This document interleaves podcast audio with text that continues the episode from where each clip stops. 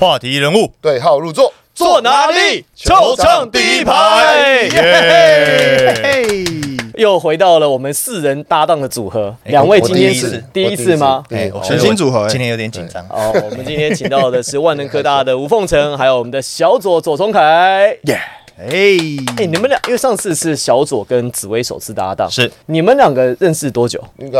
是我们应该十七岁到现在吧，高二对 HBL 开始的话，你们是同一届吗？同一届，同一届。哦，有对位过吗？我尽可能的不要对位到他，哎，你三怎么到处闪啊？不是因为他防守好啊，我要闪他，我才有出手的空间啊。啊，我要守他，我要追着他，因为他投篮准啊。哦，你看，你看，尽可能你看，长大长大了之后，大家就开始会学会互相奉承，对彼此恭维彼此，这样很好。这就是我们节目的社会运作道理对对对对对对对，教给大家就进怎么到社会要懂得做人啊。语重心长的讲语重心。长啊！好啦，其实，在这一周呢，呃，有蛮多的话题。首先是林书豪的第二场初赛，第二场初赛呢，其实因为我们在我记得我们上礼拜在讲到林书豪这个事情，就说我们其实很看很很期待看一看梦想家在第二次面对林书豪的时候会摆出什么样的防守阵势。必须说，赖柏林教练反应的很快。其实第二次梦想家在主场招待林书豪的时候，这感觉就完全不一样。嗯，完全不一样。就我觉得在防守上面，因为在第一场比赛的赛后记者会之后，都在讲说，哎、教练要怎么样去应对第二场，因为马上第二场又要遇到钢铁人嘛。那赖伯文教练其实特别讲到是针对林书豪 pick and roll 这件事情要去做加强的防守。果然在这场比赛，其实从头到尾都贯彻着一样的防守。那只要钢铁人没有做出反应，他其实整场比赛是完全一模一样的东西，从头守到尾。两位看到了什么？教练先。教练先，哦教练先。其实我觉得看了这么多场各队的比赛，整个联盟里面其实大多数的球队都蛮常在使用塞 pick and roll 跟高位挡拆嘛。那我觉得像领航员跟梦想家，他们在做这个上下转换边四五号高低做 in screen 掩护的东西非常多。那有特别做策略去防守的球队很少。那我觉得在梦想家对到钢铁人这一场之前，他们在对领航员的时候，就在对这个防守有做一些练习，或者是已经在做布阵了。那我觉得前一场就做的很很不错。那刚好林书豪来呢，他也是很必须依靠那个 pick and roll 去做攻击的一个组织控球。那在球队的进攻转换上，或者是策应上，没有给他一些帮助的时候，就会很很明显看到他一个人很挣扎，在一直被秀啊，一直一直被 double，一直在对抗，然后没有办法把球处理好，看的其实是蛮无助的啦。但我相信他一定也是很习惯这种对抗，因为我自己觉得当时很像他从 NBA 到北京的第一个赛季。啊，他也是不管不管网球往前推进，或者是做掩护再突破，他都一直被被上身体，那个画面很像，一直摔倒在地上的画面很像。其实我必须要说，梦想家做的反应跟做的调整很直观、很快。他就像刚才凤腾讲的啊，他在苏豪刚过半场的时候就夹上去了，而且他挡拆的那个球员应该通常是大 B 嘛，因为上档的那个克拉索夫配大 B 嘛，大 B 就秀上去，两个夹掉，你会发现，就像凤凰讲的，林书豪很无助、欸，就是也没有人过来接应，然后呢，这个克拉索夫就站在那边，就是要不球线拉得很长，要不然就上来之后也不知道干嘛，所以会觉得真的是在陷入孤立无援的状况。我觉得另外一点是在于有没有人可以去帮他带过半场这件事情。他如果从一开始，不管你球进不进你都是在最球场的最远边开始持球，然后开始推过推过半场。不管你是在转换快攻还是慢攻的情况之下，你让对手上来去做准备的时间太长了，你没有更多其他的的一个接应点来帮他去分担这样的一个 pick and roll 的事情。其实 pick and roll 去去做秀、去做包夹，其实也有很多的破解的方式。那只是说有没有这个更多的接应点上来帮他去策应这个球，可能也许边对边，有可也许边对中，这样子去跟他去接应这个球，也不能够让他一直呈现在。其实那场比赛也大家都看得很清楚，从第一球开始就是用这种方式，一直打到最后也还是一样的方式。哎、这这反应有点太慢哦。就是你发现钢铁人这边好像在四十分钟当中，四十八分钟没有做出什么太多，就是针对这个事情来做破解。比如说，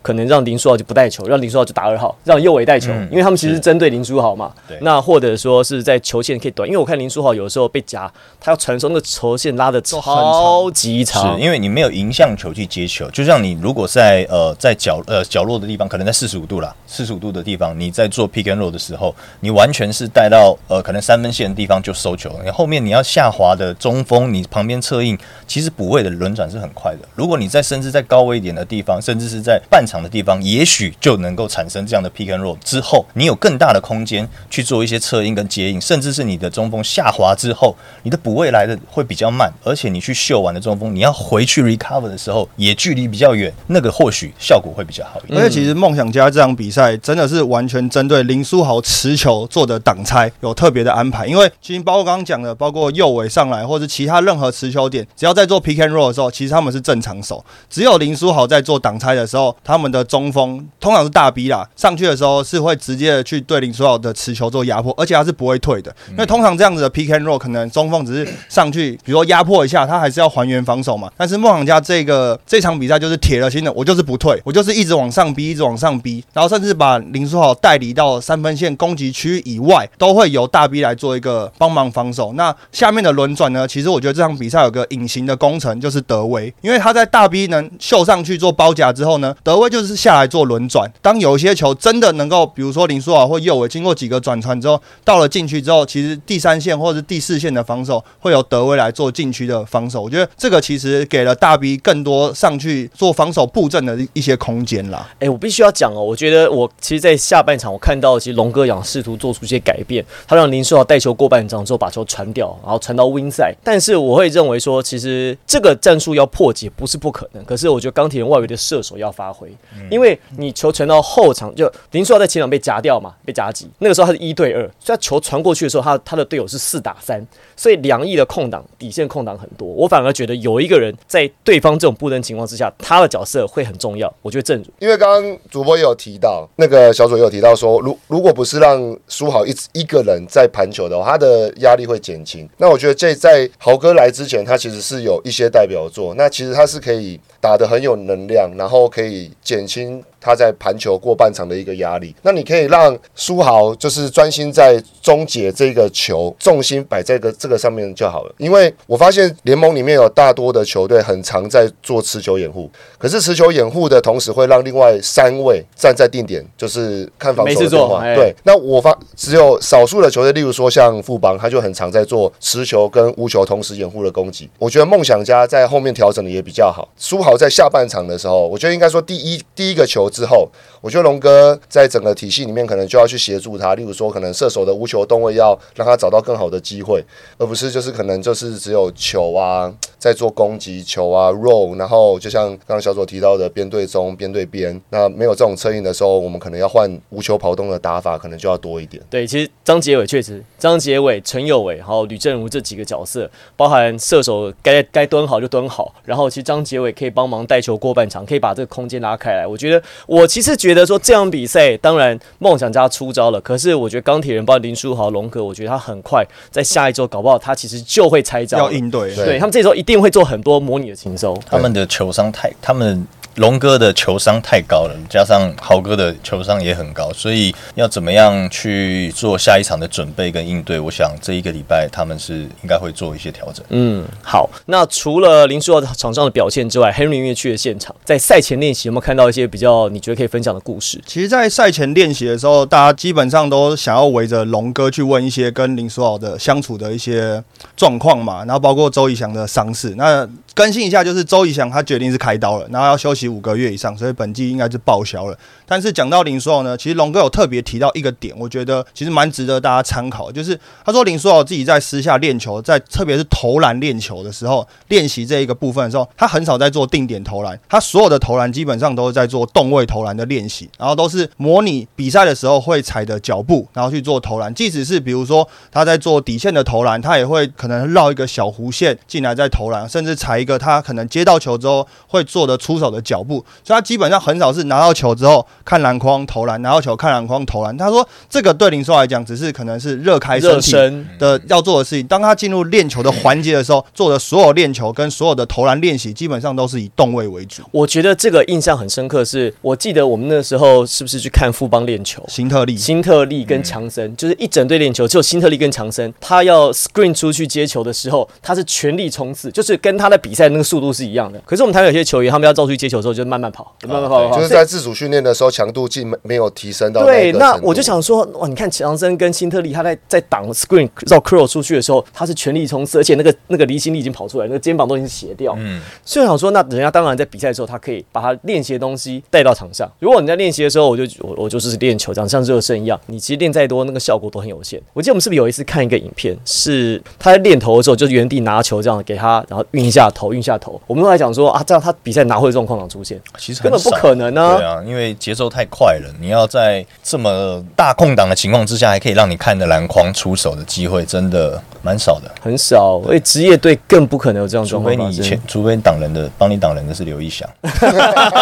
扎死啊！啊，这个朴哥，把前面的挡人全部铲除。啊，那个是我以前你还可以挡出来数三秒，是不是？那，我要唱一首《海阔天空》了。哇塞，这个主播刚刚啊主播刚刚提到这个黑哥他在那个热身的时候有直播嘛？其实我们他就有对着那个说好在做一些动位的投篮的时候，我有在看那一段，差不多一两分钟，他 miss 非常少。然后就像主播刚刚讲，他一直在做很多动位，然后他会命中连续几球的时候，他只要换动作，然后那个直播上面的那些粉丝观众就说：“哇，真的好准，真的好准。”他的光在练习的时候，他的水平就还蛮高的，所以相对防守要给他这么高的强度啊，不然就像第一场一样，整个球赛被他带着走。嗯，那我觉得还有另外一个事情，就是刚刚我们讲到进攻嘛，那当然因为苏豪持球很多，那我们也讲到说梦想家这这一场比赛做了准备才来的嘛，所以在整场比赛里面上了非常多的身体，那不管是在经过掩护之后，或者是在包括像永胜啊等等一对一在做防守的时候，他其实给苏豪非常多的压力，包括肢体接触的这些压力这些等等的。那其实有一点我就印象很深刻，是林书豪在赛后记者会的时候，真的有记者问到他这个问题，就是说，哎，好像在 CBA 的时候，大家对你都是全力打，然后这样上身体，然后今天这场比赛好像有这样的即视感，你怎么觉得？那其实他用的字眼是说，哎，那你好像有几球对裁判不是很满意，有包括有摊手这些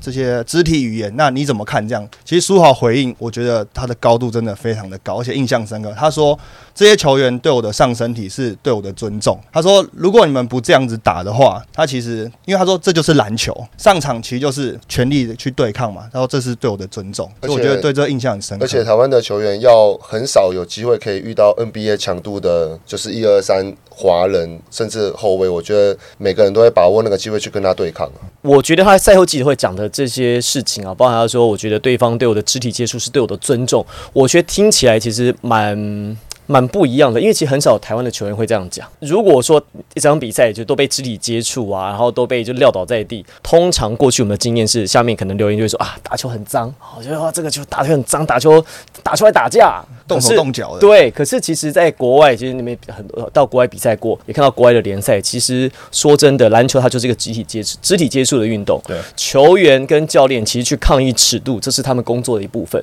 但是我自己真心认为，林书豪不会觉得说这样比赛是因为裁判的尺度太松让他输掉，他一定会想办法说，如果是这样尺度的话，我要怎么样去解决问题？我要怎么样在这种尺度下，我可以帮助球队拿到更多的分数？我觉得这个才才是让自己进步的方法。因为其实林书豪在赛后记者会一开始的时候，他就讲说，其实这场比赛他对他自己的表现不是很满意。他说，因为球很大量的在我的手上，可是我没有办法去解决这些对手给我的这些题目，所以即使我的他很不满意他的投篮命中率，然后还有处理球的一些方式，所以他自己也讲到说，下一场比赛赛他需要在这些面对到这些问题的时候，他说比赛不会那么每一场都这么顺利，一定会有很难的时候。他说我们就是要去解决这些很难的时候。他倒不是说哦，因为哪些 play，然后他没有办法有很好的出手啊、空间等等，他其实就是一直在想说，如果我再遇到一样的状况，我怎么样可以做得更好很？务实，我觉得美国的球员很务实，包括每次的教练，他们其实都是这样。很正面去面对下往下一步走，把未来过去的事情检讨好，然后面对未来，把下一步做好。好，那其实除了林书豪之外啊，其实我们也要给梦想家一些 credit，因为梦想家确实在这周，我觉得准备非常充分。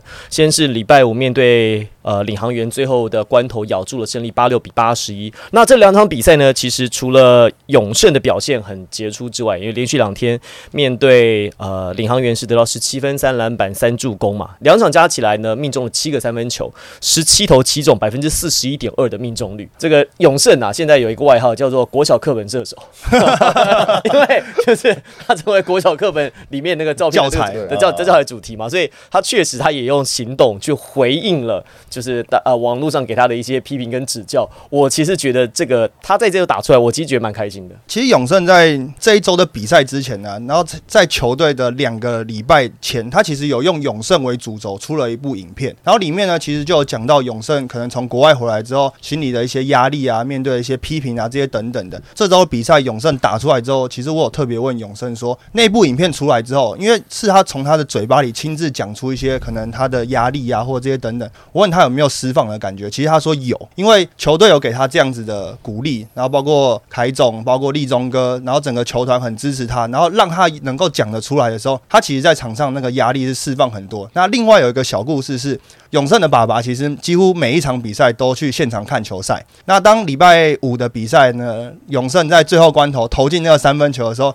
其实永胜他爸已经快哭了。他哭的原因不是因为说他看到儿子打得很好，他是说他好久没有看到他儿子攻有这么有直觉、这么有信心。他说好像回到他国中、高中打球那种，好像无所谓啊，好像就是什么都不怕那种感觉，就是一直在挑战更高层级那样子的感觉。所以他爸觉得说，他看到永胜投出去，看到他那样自信的感觉，他其实非常的开心的、其实这个很像那个，我有我有把这个书豪他的影片，就是他的一些心路历程，那个网络上有一些他的影片，然后他有自己在篮网时期，还是在就是来到后后段的时期，有回回溯他在那个林来峰的那一段时间。然后他说，从旁边角度好像是他的父母给他一些回应说，他后来打球没有像他在林来峰的时候那一种无惧的眼神。哦就好像就好像永生永胜他爸爸现对现在的感觉，他没有像他以前的那一种 那种状态。啊，我觉得可以可以理解那种感受。我觉得搞不好好哥自己本身也会也可以给他一些这相关的这种经验。而且两个人在场上对位，其实还有一些言语的交换。对啊，因为他们两个大家都知道，就是从好小子训练营，然后一直一直到一直到现在在职业队对到嘛。那其实苏豪在赛后记者会的时候特别讲到永胜，他说他觉得看永胜从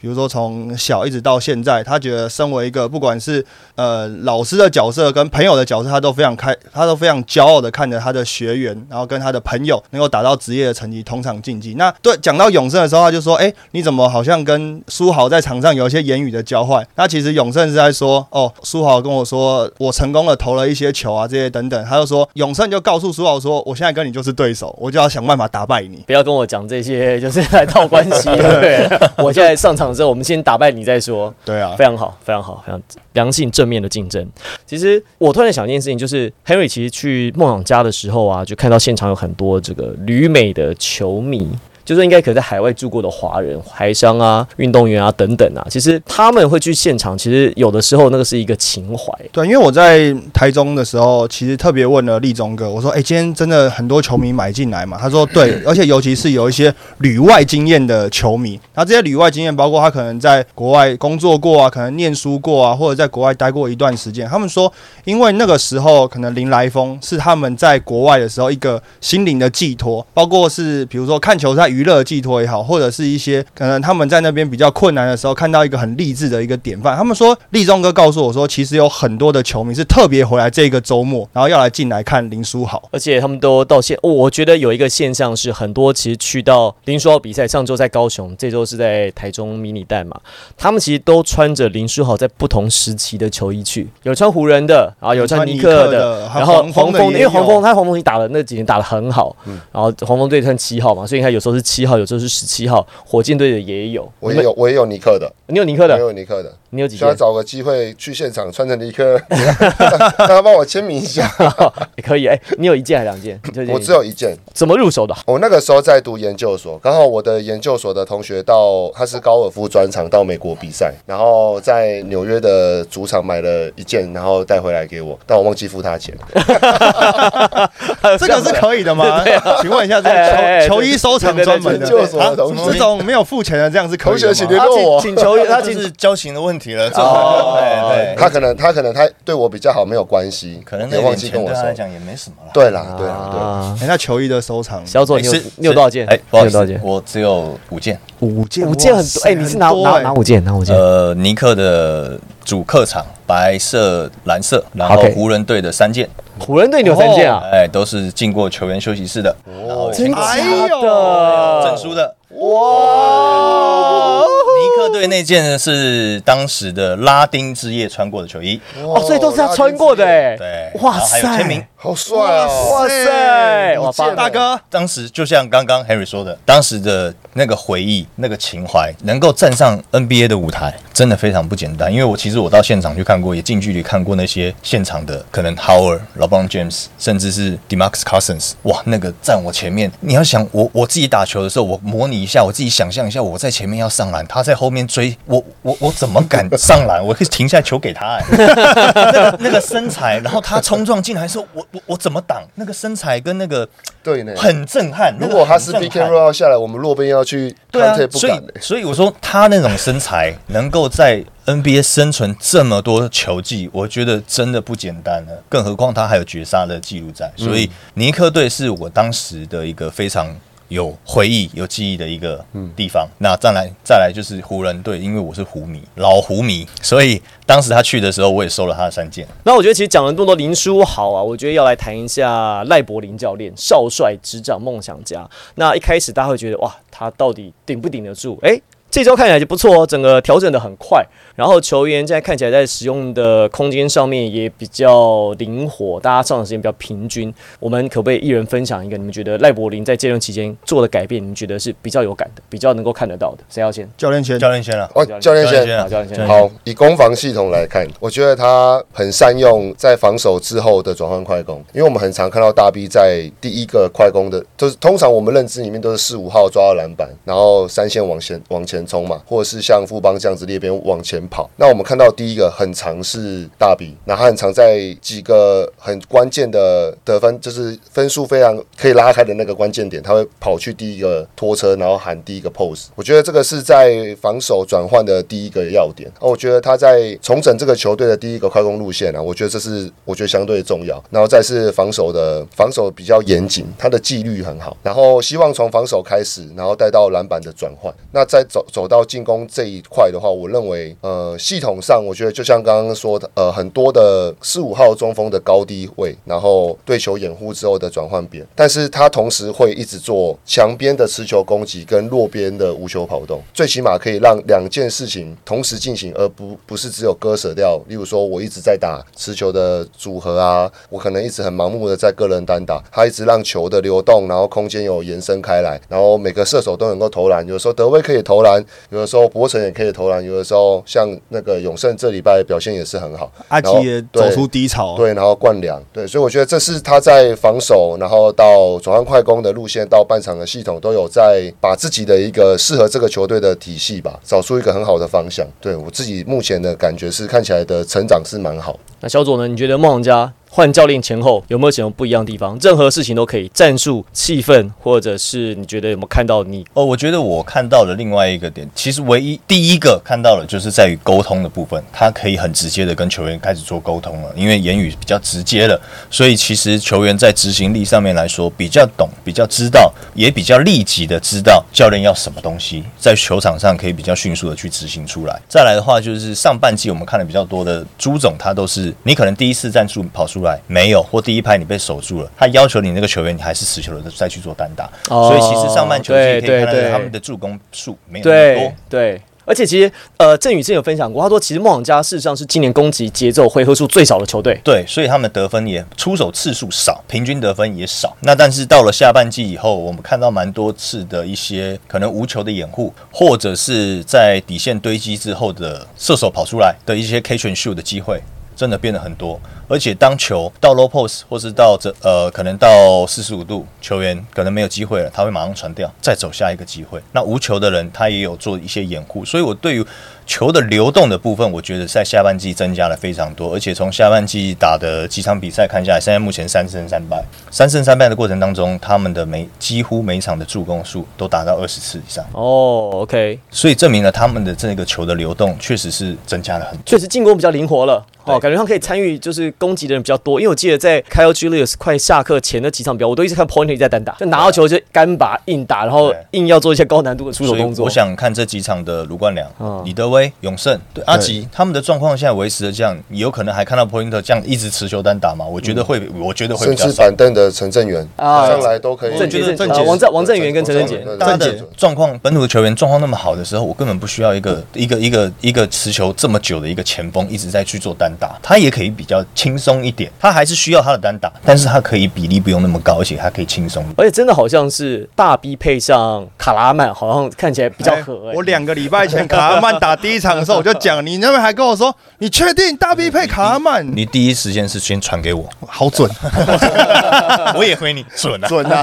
对，怎么知道他投成这样？可是我觉得，我觉得卡拉曼在给梦想家的带来的帮助，其实不只是得分上面。第一个是还他的包含了我们对土耳其的爱。对，对就第一个事情是他的出手，你什么时候看到梦想家的四五号球员出手达十五六次，代表说是他能够有效的在这个位置能够做他该有的出手嘛？进了当然很好，但是不进的话，你至少能够把这个整个空间感跟出手数，刚刚小左讲到的出手，你要先把它能够完成嘛。然后再第二个事情是，卡拉曼毕竟是欧洲球员，他的传球助攻，他是能够把空间打开，跟大 B 之间的高低位，他是能够在球场上形成破坏的。那我自己觉得，梦想家在最近的比赛展现出一件事情，是大家一直期待看到梦想家的事情，就是韧性。过去可能上半季看到梦想家一直缺了一口气，可能比赛都能够追得进，可是就是咬不过去，或者是他大幅领先之后，一被追到之后，感觉气就泄掉了。但是在这这礼拜五、礼拜六的比赛，尤其是礼拜五的比赛，上半场大幅度领先啊，半场十四分领先出去，第三节其实不到五分钟就把比赛全部花光光，而且还倒输诶、结果比赛还是可以被他咬得回来，代表说是第一个是大家的凝聚力跟大家对这场比赛的共识，其实是一直维持在一个很高档的地方，他不会因为说哦我比赛被追过去，好像这这场比赛就没戏了。那其实，在礼拜六的比赛对上钢铁人也是，上半场也是大幅度领先啊，就到第三节的时候又宕机，而且这次更快，三分钟就把分数全部花光光了。那比赛也是一样啊，从这三分钟一花光光之后开始，好，我就从现在开始，我该做什么？我相信教练，相信体系，相信我们在做的事情，又把分数给给建立起来了，然后又把比赛给拿下来。所以我觉得这两场比赛反而是在韧性上面又找回像梦想家大家熟悉的样子。然后，而且呢，这个梦想家在上周的两场比赛啊，这得分加起来，就面对钢铁人一百零二分，面对领航员八十六分，就加起来一百八十八分，他们乘一千，所以捐了十八万八，好，就是捐助土耳其之人在，因为卡拉曼土耳其的球员嘛，他其实他事先不知道，所以他现场知道之后，他其实他还蛮感动的。其实梦想家在做这件事情的时候，因为我是特别先去问了立中哥嘛，因为我觉得这么有意义的活动，可能还是由这种比较高层的球团人士来发起的，或者他们觉得要做这件事。但其实这件事情不是立中哥，也不是凯总他们说要发起的，是球团内部的工作人员一直觉得说要为了土耳其跟卡拉曼做一些事情，所以他们其实在地震发生第一天开始就一直跟卡拉曼，包括说你有没有需要帮忙，然后你的心理状态还好吗？这些等等，他们就一直想要做了一些事情。然后他们后来觉得说，那我们希望把它换成场上实际的行动，比如说以我们的得分乘以多少钱，然后我们就把它当做善款捐出去。那其实球团呢，他们也没有特别去宣布这件事，也没有在社群上面特别去讲这件事情，因为他们觉得说这是应该做的事啊、情可。是被可是被你知道了，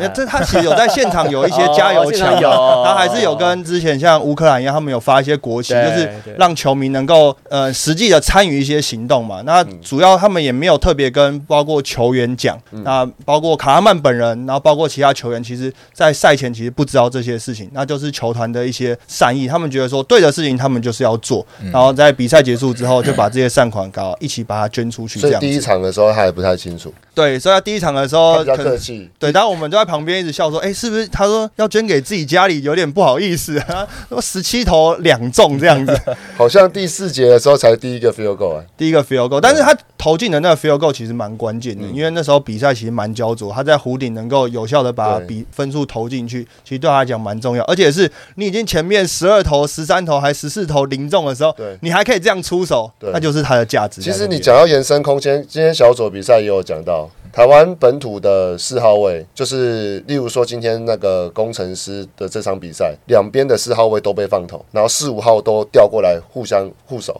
那延伸四号位，我觉得这就是我们台湾本土非常需要学习的地方。以前的四号位，例如说像磊哥好了，你不可能放他三哇今年，他可能投到 logo 他都在投。今天都怀念磊哥，对啊，所以这样讲哦到 讲讲到卡拉曼就是这样子。我觉得他即使前面十几个出手他都没有命中，但是到最关键的时刻，必须是他的出手机会延伸空间出来了，他还是把他该出手的这个任务给完成。那打到像我觉得像呃顺义跟那个嘉瑞，他们都会在三分线上，然后就是摊手就这样子。我觉得这是一个台湾球员本土真的必须要加油的地方。但我觉得在就是梦想家对领航员的比赛呢，就是当然还是要讲到卡总卡米诺斯。那其实他在赛后记者会的时候又讲了一个金句，因为呢这场比赛领航员其实上半场就大幅度落后，那他们其实追得很辛苦这样。那卡米诺斯其实在赛后记者会的时候他就讲说，球队一开始的落后，其实包括这几场比赛也是领航员第一节就是都会打得很不顺。他说球队就像戴着手铐在打球一样。他说当你一开始就戴着手铐在打球，你后面即使你要追，你都都会追得很辛苦啊。如果我们能够拿出来像对梦想家这样第三节比赛能够有这么好的攻守的节奏的话，我们不用一开始就打得那么辛苦啊。所以他其实也对球队最近的境况，尤其是在一开赛的时候的这些比较低迷的反应，他有做出了他自己的一个说法啦。这蛮好听的。如果自己是教练，听到就是我觉得这个说法对自己的球员讲也会比较容易、就是、get 到嗯，他们会比较有感触。讲到领航员，领航员在过完年之后，面对台北富邦勇士还是赢不了。在礼拜天八十六比八十四，勇士又赢得很惊险，哎，又是赢两分呢，又是两分呢、但是八十比七十八，这次八六比八十四，最后一集又是很混乱呢、对，这这怎么？而且到了这个状况，其实在在桃园巨蛋发生过一次，然后到了和平馆又发生一次。上半场其实遥遥领先的勇士六十二比三十七，感觉上已经在练球推快攻了，好像去年冠军战在新竹面对工程师的那个感觉，上半场分数拉得很开。可是勇士好像在往往这种大幅领先的时候，在第三节、第四节都会有点有点宕机，有点松懈的太快。怎么了吗？就投篮宕机而已啦。你不要碰到自己教练，你就比较保守。没有啦，其实确实就是真的，我也我也提过，就是其实空档出来投不进啊，他不是不投嘛，还是投，但是就投就投不进。可是勇士老发生这种事情，总是有些原因吧？而且那个落差其实很大，他第三节得，他第二节得三十三分，第三节得九分，上半场得六十二分哦，下半场你看九跟十五嘛，就是下半场就勇士勇士下半场加起来得二十四分，他还不到他一节的他得分。第一节就得二十九分呢，第二节的而且。他上半场的三分命中率是五十趴，对啊然后那个领航员是九趴。我觉得这个跟勇士队对勇士队这两个球队，就这个问题上就要相互去吸引一下。金州勇士，金州勇士在赢二十分的时候，他不会手软嘛。浪花兄弟他那几个还是一直投一直投，然后带着那种。呃，既然我们摧毁你摧毁你我不认为说我现在赢二十分已经到一个球这个球赛的高峰了。球迷们、观众们一定更想要看到更更嗨的比赛，所以我们可能在下一节或者是在下一个 play 的时候，我们要打出一个更好玩的球赛的内容，一直保有张力。就好像这一场第三节开始，就会觉得说，好像呃这个球赛好像刚刚练球练完，现在休息，然后我们重新再练一次对。我觉得哎 重新再练形容的好好。我觉得勇士往往这种比赛赢到很多时候，他半场回来之后他会收手，哎，嗯。我觉得这是勇士队的问题。哎我觉得你也也有这个部分，就是你说的收手，因嗯。为下半场两分线出手次数只有十七次，三分线出手次数只有十二次，这个整整整体的出手次数下降很多、哎，应该还是就是 还是大家就是一直就是觉得说，那我要找到更好的机会，更好的机会，更好的机会，因为反正上半场已经建立出很高的领先，所以要下半场就会一直想说，哎，好像这个机会更好一点，这些更好一想点。太多，对哦，客气的给下一个机会。他们很常在这今天的状态，冲过中场之后就停球，哦。就是大家教练都不希望你过了中场或在口袋停停下来，然后他们很常在就是这一段领先的时间，在那里发生很多失误。我觉得这也是就是刚刚讲到收手或者是太客气了，呃，是不是投投太多了？刚刚上半场太准了。我记得上半场那个凯奇还有一个很漂亮的 Stay Back，对。哇，那个漂那个球怎么下半场你就继续做啊？我觉得就你可以在场上享受这个比赛的氛围。既然已经打得这么好，那你下半场要把它打得更好。可是我有个问题，哎，这场比赛林志杰没打，你们觉得有差吗？我觉得有差没有志杰的下勇士的下半场，是不是是跟有志杰的勇士的下半场我觉得有差别，是不一样的球队。他呃林志杰在这周，因为他那个膝盖好像有点积水，我听说，所以在这周就是让他这个休息，对 injury management，就是就是让他就是轮休啦。新的单字，对有点 injury management，Management，对对对反正反正就林志杰因为 就林志杰因为反正他有点伤势嘛，所以他就就在这一周就轮休一周，因为这这周就有一场比赛。我是真的觉得第四节没有杰哥真的有差别，节奏的控制啦，那包含呃牵制力、影响力、威胁性，我觉得差很多。因为你毕竟杰哥你拿到球，你就是吸引第一线、第二线、第三线的注意，所以在球场上的一个，而且当然他的经验在球场上的第四节决胜期的节奏的控制，我觉得也是非常需要他的。好了，那这一周呢，除了这几场比赛呢，还有一场是国王队新竹接口工程师。这个国王队呢是一百零二比八十五，呃，大概就是这样子，对，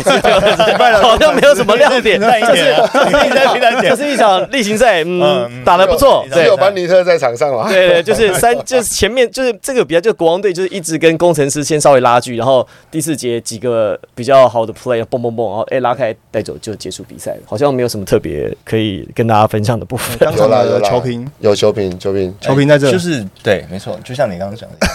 还有啦，小胖在旁边抽嘴，对。他都在网络上都成为 highlight 的。哇对对。对，那个，因为他们现在不能再坐在那个球员席，所以呃，没有登录的球员都会坐在靠近主播台可是的旁边，就在转播席旁边啊，就在你的旁旁边对对你会不会觉得很烦？就是你在讲比赛之后，左边就左边听到主播讲话，右边听到那个小胖虎在一直在那边，我边一直没办法听到主播在讲什么，然后我没办法回应到他的那个那回应到他的问题或接他的话，对，然后小胖就比较多的嗯，言语的交换，需要其其实这个也是两队的控球没有上场，然后但是他们在场下展现出来对球赛的影响力。哎，你现在越来越会讲话了。浩对对跟那个田浩没有上场，就泽宇上来了，泽宇压力很大，他只是想要顶两场，不小心又顶上去，然后小胖说：“我逮到机会了，我想你几句。”这个应该是要训练一下双方球员的一个心心理抗压程对对对度，对对对，大概是这样。好了，那我们在这周呢非常开心邀请到两位参与我们的讨论。那我们也看看在下周呢林书豪出赛会不会打出一些新的不一样的战术跟配合，来破解在过了半场之后对他包夹的战术。而且搞不好现在全部的球队看完梦想家比赛之后，先照抄，对，先照抄，先照抄啊，这这指标性的这应。该是接下来要防守书豪的起手式了。好，我们来看看会不会做出回应。球场第一排，我们非常开心邀请到两位，我是王柏林。我是 Henry，我是肖卓。我是凤神。球场第一排，我们下期再见，拜拜。拜拜拜拜拜拜。